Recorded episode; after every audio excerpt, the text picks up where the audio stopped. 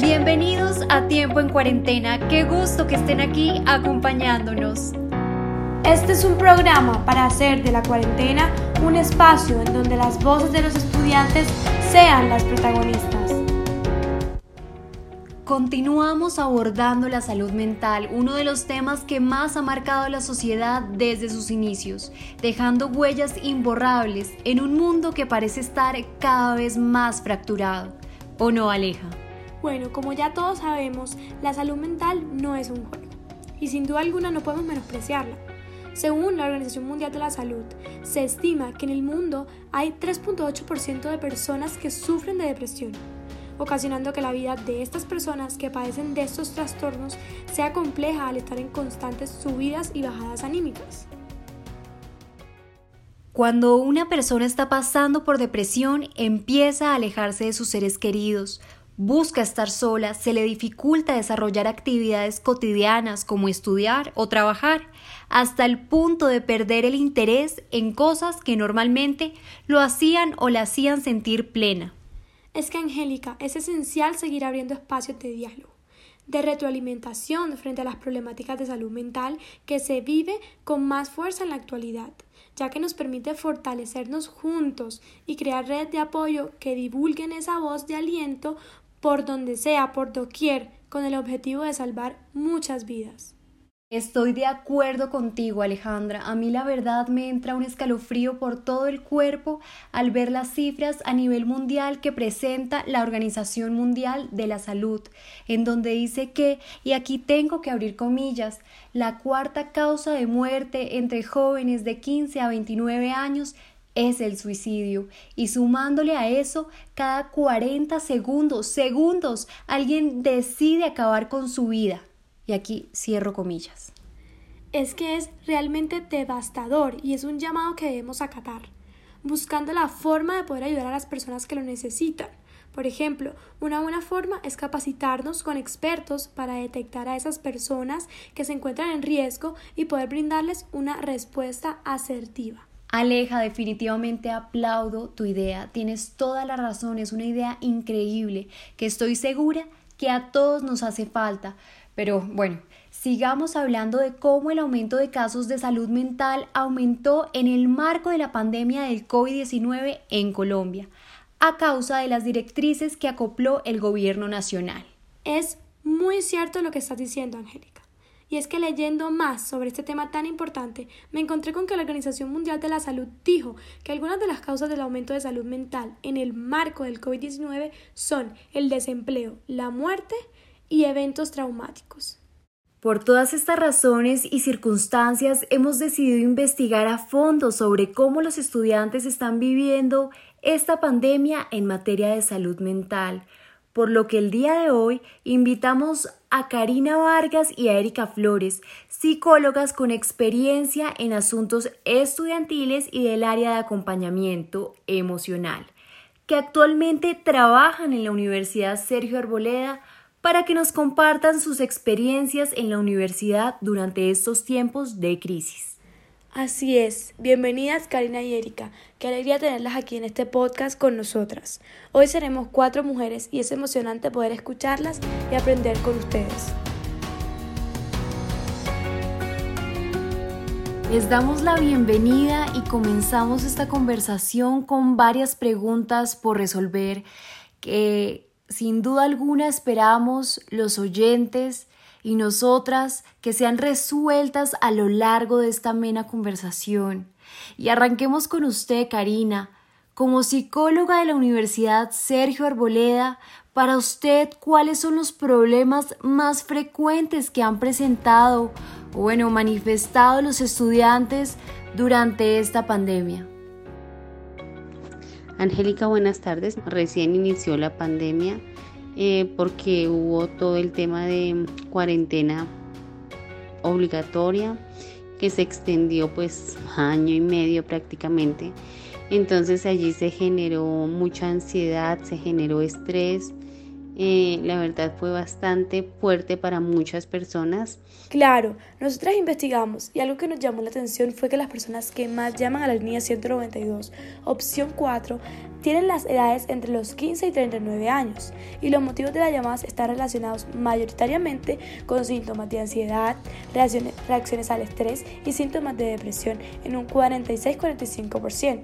Esto según la subdirectora de enfermedades no transmisibles. Por esto, queremos saber para usted cuáles son los factores que han desencadenado el aumento de los problemas de salud mental de los sergistas. Bueno, esos factores eh, sobre todo considero que son ambientales por el tema de, del contexto familiar. Eh, como te decía hace un momento, eso considero que según lo que han manifestado varios estudiantes atendidos, es el factor ambiente es uno de los más, de los más, digamos que predominantes. Están también dentro de estos factores, podríamos especificar, no sé, como factores psicosociales, el tema de, de problemas de relación que ya está, y no solamente con la familia, sino con también los compañeros, está esa falta de motivación por, por estudiar o por hacer diferentes actividades, ya que de alguna manera, eh, digamos que el tema de estar en casa las 24 horas generó una carga mental bastante fuerte y una fatiga.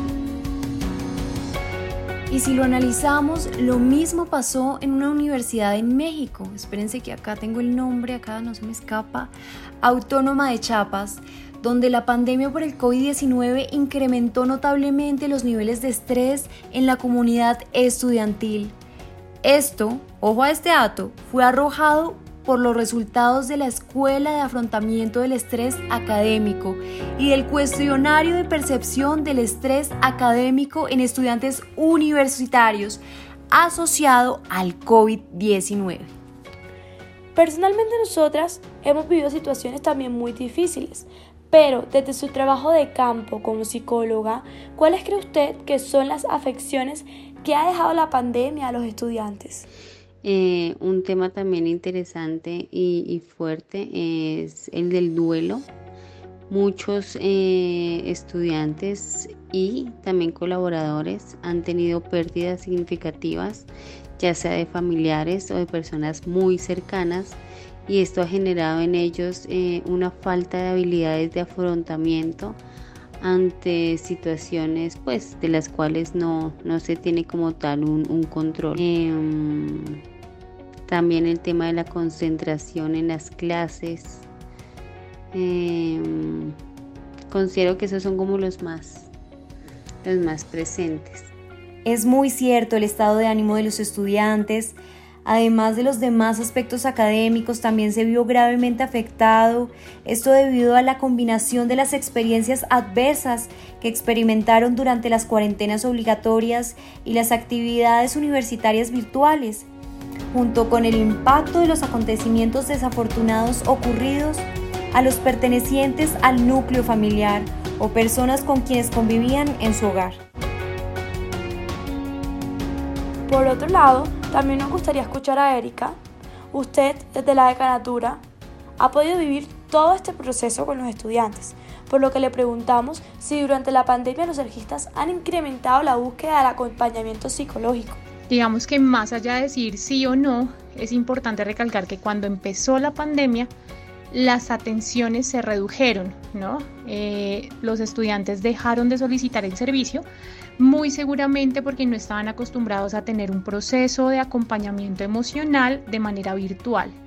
Nosotros en Decanatura de Estudiantes digamos que fuimos muy eficaces en términos de trasladar el servicio presencial al servicio virtual desde el día 1 en que nos mencionaron que era necesario trabajar desde la casa, en la, en la no presencialidad pero con un tiempo hacia acá, es decir, a los dos, tres meses de haber ofrecido el servicio de manera virtual, empezó a incrementarse el servicio, empezó nuevamente a tener estos estándares con los que ya veníamos acostumbrados en la presencialidad, ¿no? Entonces hubo ese cambio.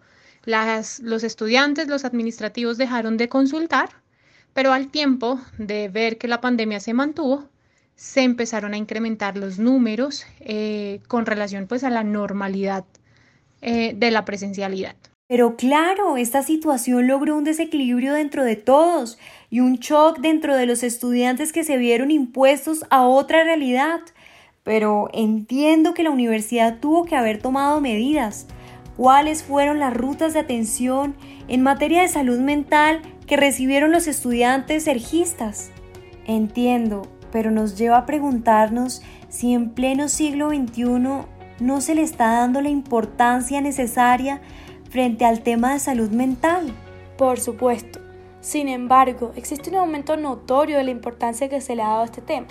El DANE informó que en el Objetivo de Desarrollo Sostenible número 3, Salud y Bienestar, se encuentra la meta 3.4, que establece de aquí al año 2030 reducir en un tercio la mortalidad prematura por enfermedades no transmisibles mediante su prevención y tratamiento y promover la salud mental y el bienestar. Por último, quisiera preguntarle si usted considera que todos los casos de salud mental se deben tratar con ayuda profesional ¿O existen casos que se pueden sanar solos? Esta es una pregunta muy relativa porque sabemos que somos seres absolutamente individuales. Lo que sí les puedo decir es que ir a un proceso psicológico o ir a un proceso de acompañamiento emocional no solamente sirve para cuando tengamos dificultades emocionales. También hay un contenido de promoción y de prevención, ¿no?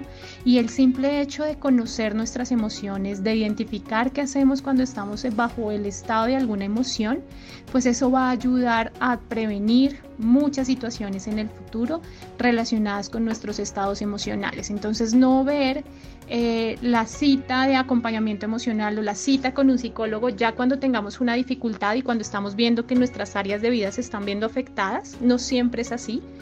También es muy oportuno tener una cita al psicólogo para prevenir, como cuando vamos al odontólogo para prevenir futuras caries, futuras dificultades eh, orales, pues en el psicólogo también se debería trabajar de igual manera. Totalmente de acuerdo. Bueno, Erika y Karina, ha llegado al final de nuestro podcast. Muchas gracias por sus respuestas. Estamos muy agradecidas y encantadas de que nos hayan podido acompañar este día. Esperamos que todos nuestros oyentes comprendan que estas situaciones son más frecuentes de lo que se estipula y se piensa y que está bien pedir ayuda profesional si así lo consideramos. Espero que hayan disfrutado de este podcast así como lo hicimos nosotras.